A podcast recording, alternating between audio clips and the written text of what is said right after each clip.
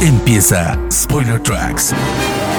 En cada episodio, Rana Funk les trae toda la información musical y la historia de los compositores de bandas de sonido de películas y series de televisión más importantes de la historia.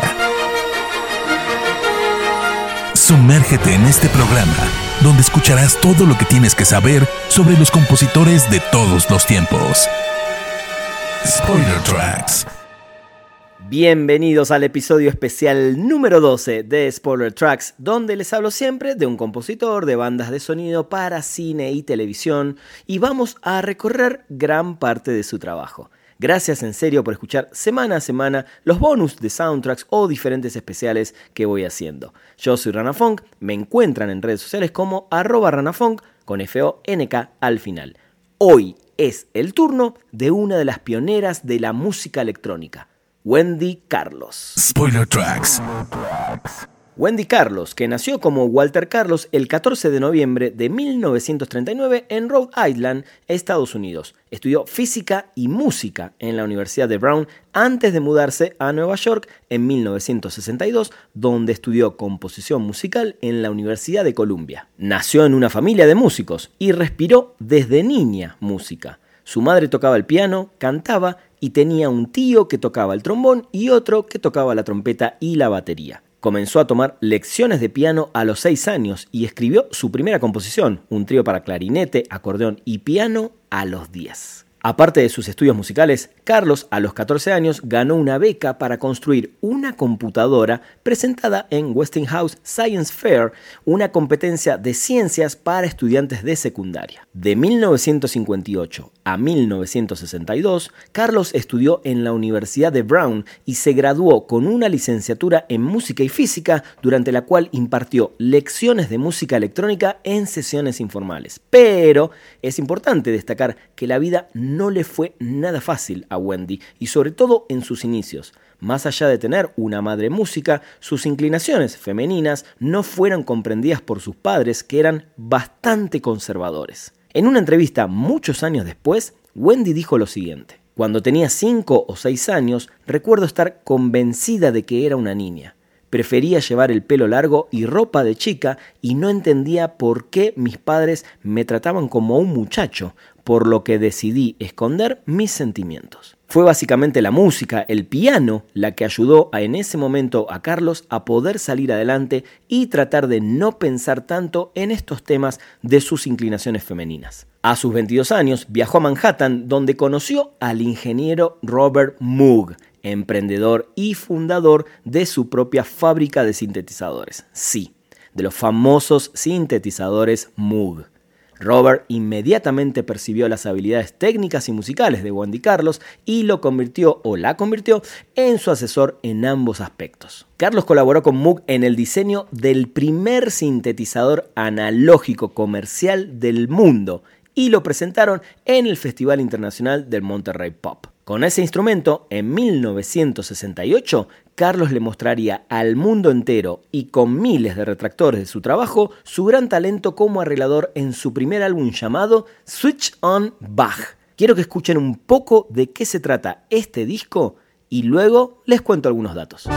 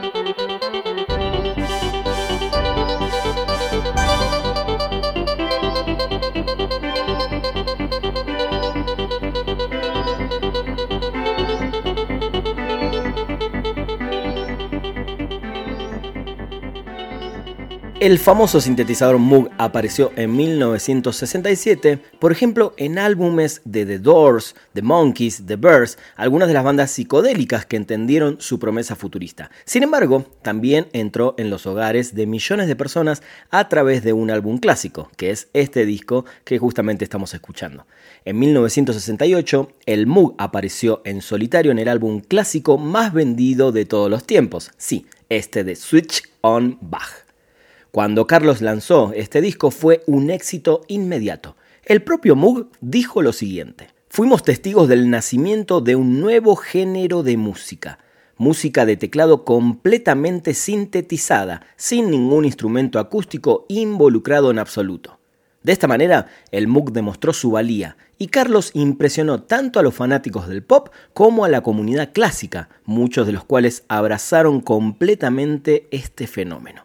Otra de las cosas que claramente logró este disco en ese momento y en años venideros fue que muchos jóvenes se empiecen a acercar realmente a la música clásica a través de este álbum. ¿Y qué más? Que mucha gente empiece a respetar y a tomar la música electrónica como algo realmente serio y que sí habría las posibilidades dentro de la música a un mundo infinito de sonidos nuevos.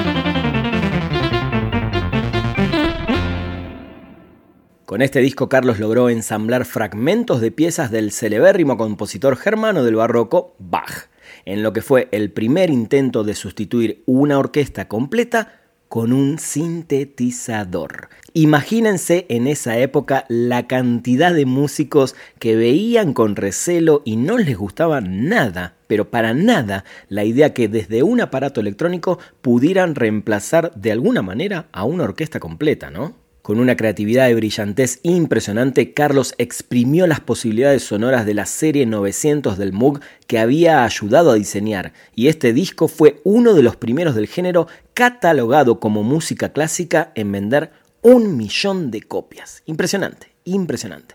El álbum además obtuvo el disco de platino, ganó tres premios Grammy y en ese momento, quien era Walter Carlos, se convirtió en una celebridad. Este disco fue producido por Carlos y Rachel Elkine. Recuerden este nombre en un ratito. Y es una colección de piezas de Johann Sebastian Bach interpretadas por Carlos y Benjamin Folkman en un sintetizador Moog. Tuvo un papel clave en llevar sintetizadores a la música popular, que hasta entonces se había utilizado principalmente en música experimental. Un año después, en 1969, debido al gran éxito del disco anterior, Wendy Carlos grabó su segundo álbum llamado The Well Tempered Synthetizer y es un disco de música clásica interpretada en un sintetizador modular Moog con versiones de varios compositores incluidos, Johann Sebastian Bach por supuesto, Claudio Monteverdi, Domenico Scarlatti y George Frederick Handel.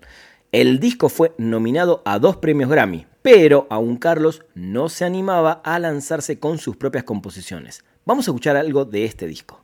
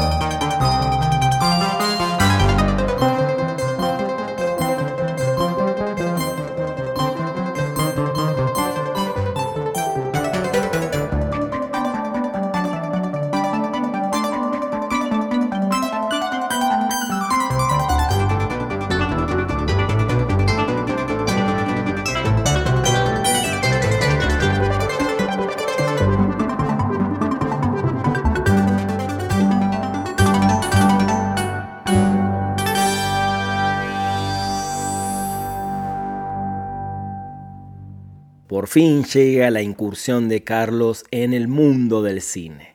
Carlos fue invitado a componer la banda sonora de dos películas de sci-fi, Maroon en el año 1969, dirigida por John Sturges, y La Naranja Mecánica o A Clockwork Orange en el 71, de Stanley Kubrick. Cuando los directores de Maroon cambiaron de opinión acerca de incluir una banda sonora, Carlos decidió directamente trabajar con Kubrick, ya que ella y Rachel Elkind eran fanáticas de sus películas anteriores. La relación entre el director y la compositora no fue la más sana, ni la más fácil para Carlos. Gran parte de la música que Carlos escribió o interpretó para la película terminó siendo eliminada, pero lo que quedó, por ejemplo, fue el inquietante arreglo del tema de Henry Purcell, Music for the Funeral of Queen Mary, la marcha, en el título de apertura de la película, y este se volvió inseparable de los elementos clásicos y futuristas mezclados en la adaptación de Anthony Burgess de Kubrick.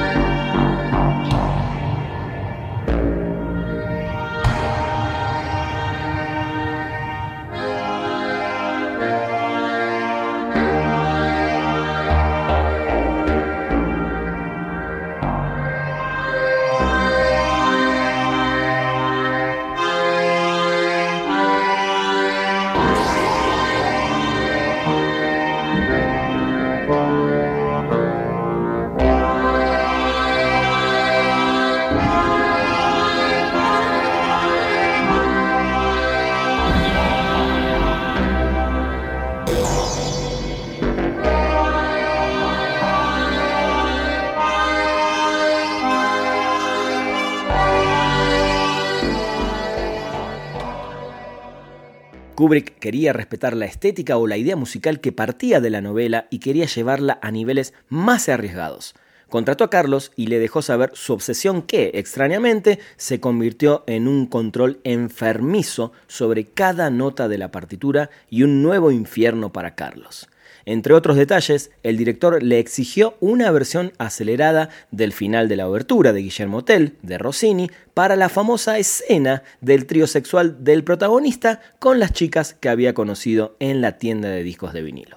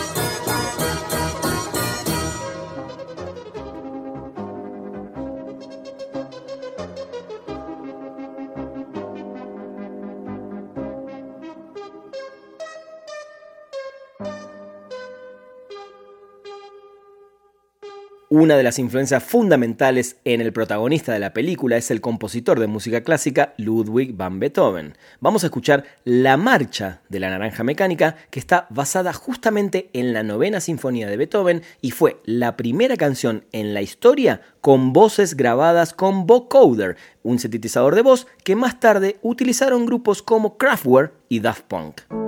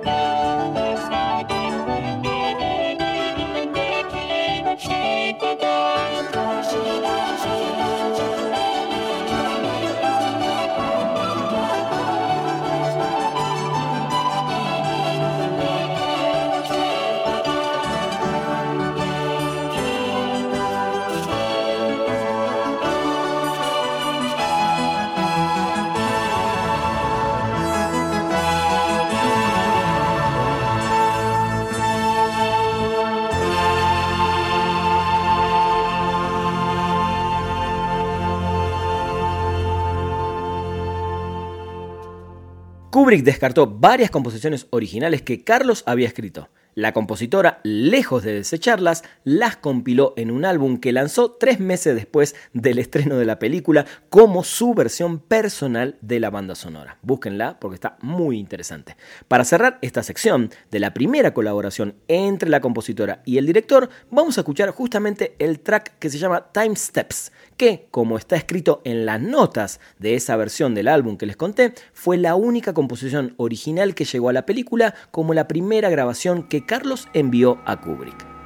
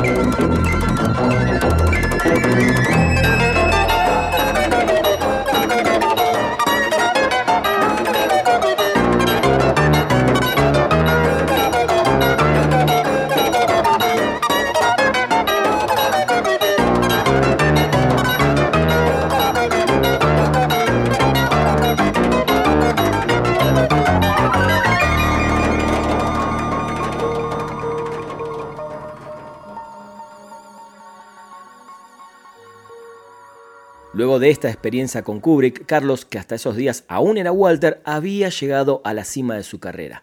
Y al mismo tiempo, su vida comenzó a dar un giro enorme a partir de su decisión de aceptar su naturaleza e iniciar su transformación en Wendy. Ella había empezado un tratamiento hormonal en absoluto y completo secreto. Solo algunos íntimos lo sabían, entre estas personas Rachel Elkine, ¿no? que les conté antes, quien fue su pareja, y para evitar que otros se dieran cuenta, la compositora hasta llegó a aplicarse patillas falsas, peluca y se pintaba el vello facial para mantener la apariencia de un varón. Años más tarde, Wendy declaraba que esto fue una monstruosa pérdida de tiempo. En 1972 se realizaba finalmente la intervención quirúrgica de cambio de sexo y se lanzaba a mostrarse al mundo tal como era, una mujer. Luego de la operación, Wendy se decidió a hablar y concedió una entrevista a la revista Playboy, con la idea de que la gente finalmente la entienda. Esto fue lo que dijo. La revista siempre ha estado preocupada por la liberación y yo estoy ansiosa por liberarme. Tenía mucho miedo, estaba aterrorizada, No sabía qué efectos podría traer esta decisión y tenía miedo por mis amigos que se pudieran convertir en blanco de agresiones de gente prejuiciosa, que viera lo que yo había hecho como algo inmoral, demoníaco, en términos médicos, enfermizo, un asalto al cuerpo humano. Y a nivel personal, temí que el ambiente de la música ya no me tomara en serio y me rechazara. Pero estaba tan cansada de ocultar mi verdadero ser que me decidí a dejar de yacer disminuida frente al público y evitarle a mis amigos el tener que seguir mintiendo y disimulando por mí. En la entrevista, entre otras confesiones, contó que sus padres, avisados de su cirugía, no entendían ni digerían la situación y seguían llamándolo Walter, pese a no haber mantenido comunicación habitual durante prácticamente 10 años. Estás escuchando Spoiler Tracks. Más allá de la tristeza y frustración, esta situación de alguna manera ayudó a Wendy a fortalecerse y a seguir trabajando fuerte. La compositora siguió componiendo, perfeccionándose en la música electrónica con nuevos álbumes como Switch on Brandenburgs, Digital Moonscapes y Beauty in the Beast, donde experimenta con escalas provenientes del Tíbet, la Polinesia y la India, combinadas con escalas cromáticas inventadas por ella misma y ejecutadas en dos teclados simultáneamente. Vamos a escuchar algo de este álbum.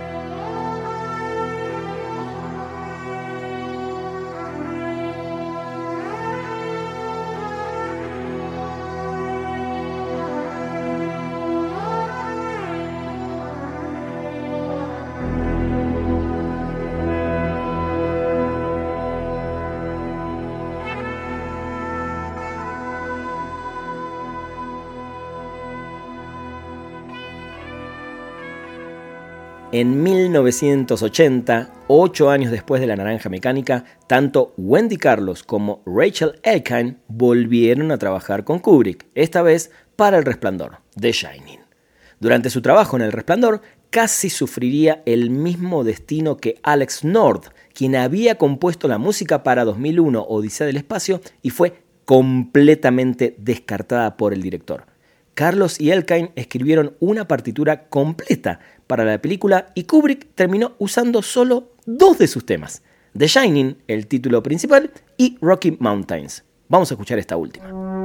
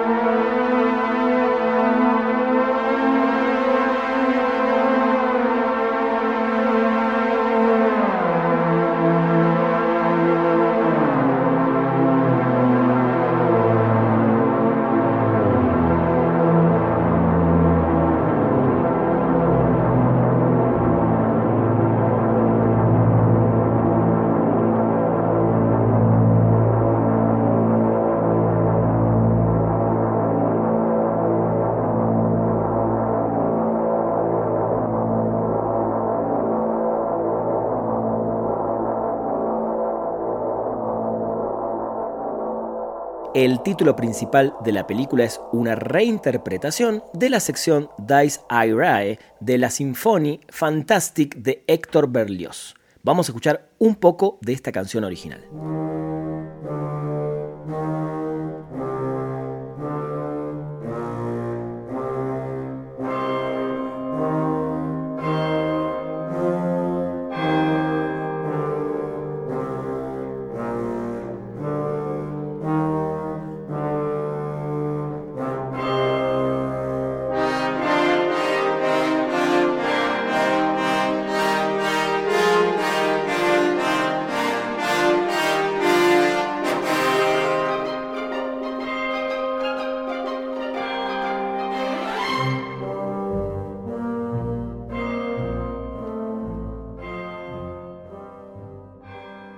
Y ahora vamos a escuchar la versión final de Wendy Carlos. Su música para la secuencia de este título, con la voz distorsionada de Elkine, es tan extraña y disonantemente ominosa y proporciona el acompañamiento perfecto para mí para una de las secuencias iniciales más complejas y recordadas de la historia del cine.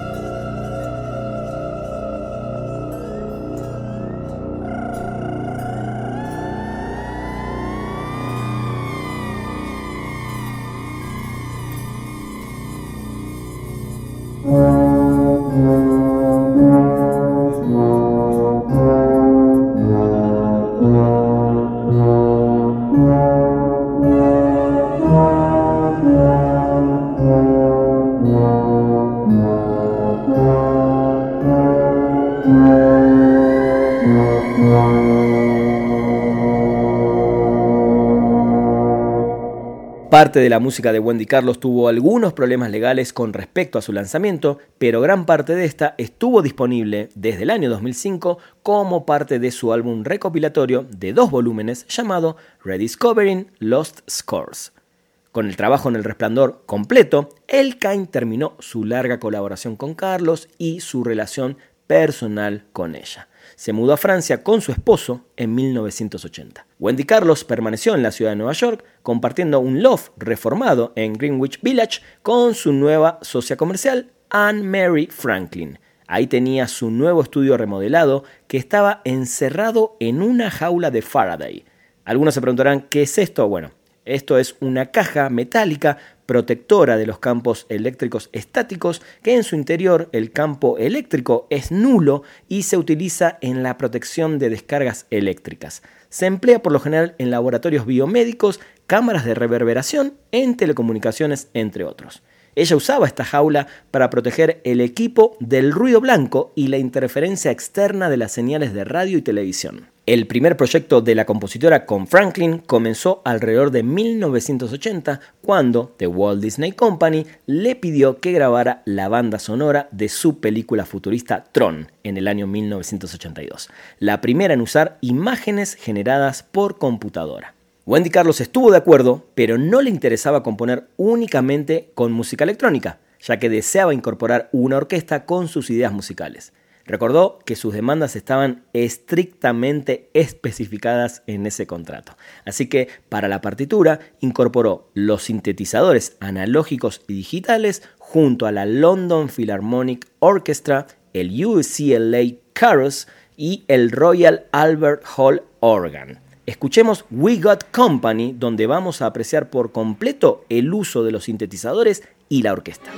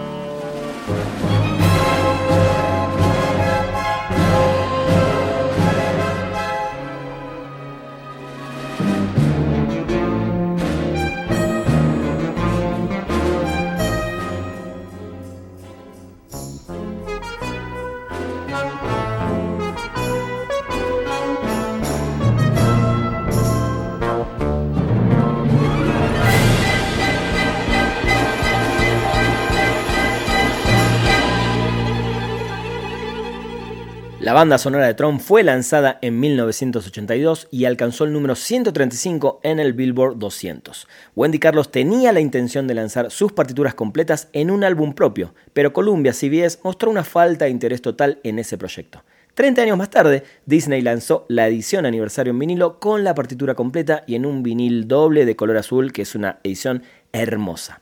Ring, Game and Escape es una de mis favoritas de este discazo.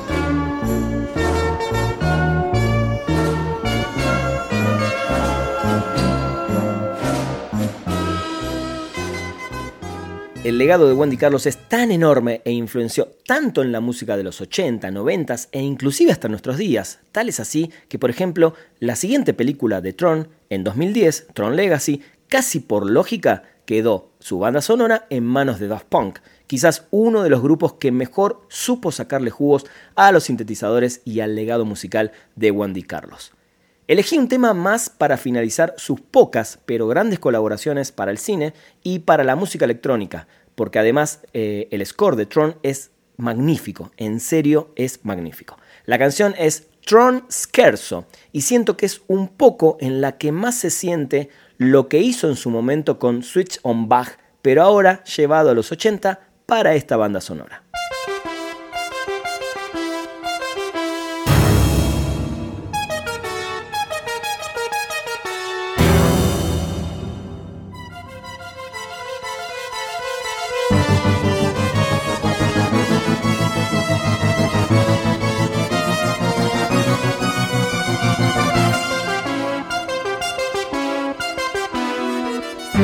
Thank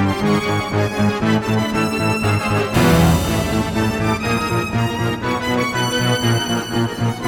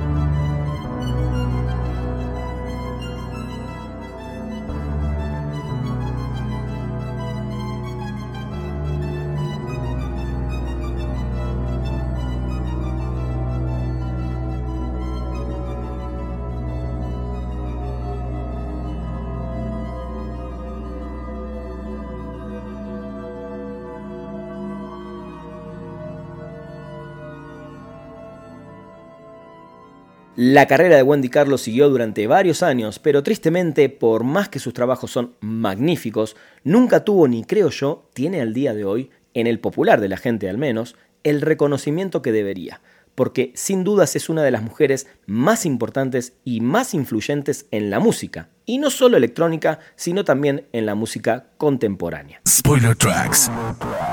Como dato curioso, en 1988, CBS Records le pidió a Wendy Carlos que colaborara con el músico cómico Weird Al Yankovic para lanzar una parodia de Peter and the Wolf de Sergei Prokofiev. Wendy Carlos estuvo de acuerdo con el proyecto ya que sintió que era una gran oportunidad para dejar salir su sentido del humor de la jaula. Yankovic adaptó y narró su historia mientras Carlos reorganizó la música con una orquesta MIDI y era su primera aventura usando esta interfaz digital. La segunda cara del álbum también contiene una adaptación humorística del Carnaval de los Animales de Camille Saint-Saëns, titulado El Carnaval de los Animales, parte 2, con Jankovic proporcionando poemas divertidos para cada uno de los animales presentados en el estilo del poeta Ogden Nash, lanzado en octubre de 1988. Peter and the Wolf, Carnival of the Animals, parte 2, fue nominado para un premio Grammy al mejor álbum para niños en 1989. I've learned a few things in my life about snails. They don't care for salt, and they leave icky trails. It's pretty darn hard to tell one from the other, and French people like 'em with garlic and butter.